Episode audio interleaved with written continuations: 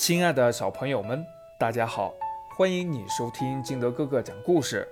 今天我们继续来讲故事《小王子》八。每天我都了解到一些关于小王子的星球、他的出走和旅行等事情，这些都是偶然从各种反应中慢慢得到的。就这样，第三天。我就了解到关于猴面包树的悲剧。这一次又是因为羊的事情。突然，小王子好像是非常担心地问我道：“羊吃小灌木，这是真的吗？”“是的，是真的。”“啊，我真高兴。”我不明白，羊吃小灌木这件事儿。为什么如此重要？可小王子又说道：“因此，他们也吃猴面包树喽。”我对小王子说：“呀，猴面包树可不是小灌木，而是像教堂那么大的大树。即便是带回一群大象，也啃不了一棵猴面包树。”一群大象这种想法使小王子发笑。呵呵，那可得把这些大象一只叠一只的垒起来。他很有见识地说：“猴面包树在长大之前开始也是小小的。”不错，可是为什么你想叫你的羊去吃小猴面包树呢？他回答我道：“唉，这还用说。”似乎这是不言而喻的，可是我自己要费很大的心劲儿才能弄懂这个问题。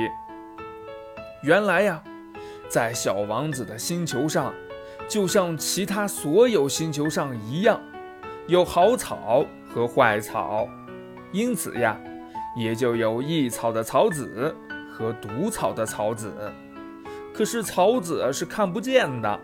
它们沉睡在泥土里，直到其中的一粒忽然想要苏醒过来，于是它就伸展开身子，开始腼腆地朝着太阳长出一颗秀丽的、可爱的小嫩苗。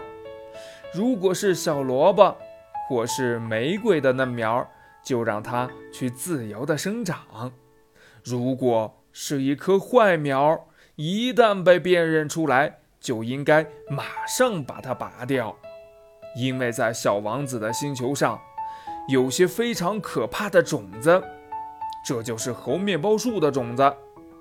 在那里的泥土里，这种种子多得成灾。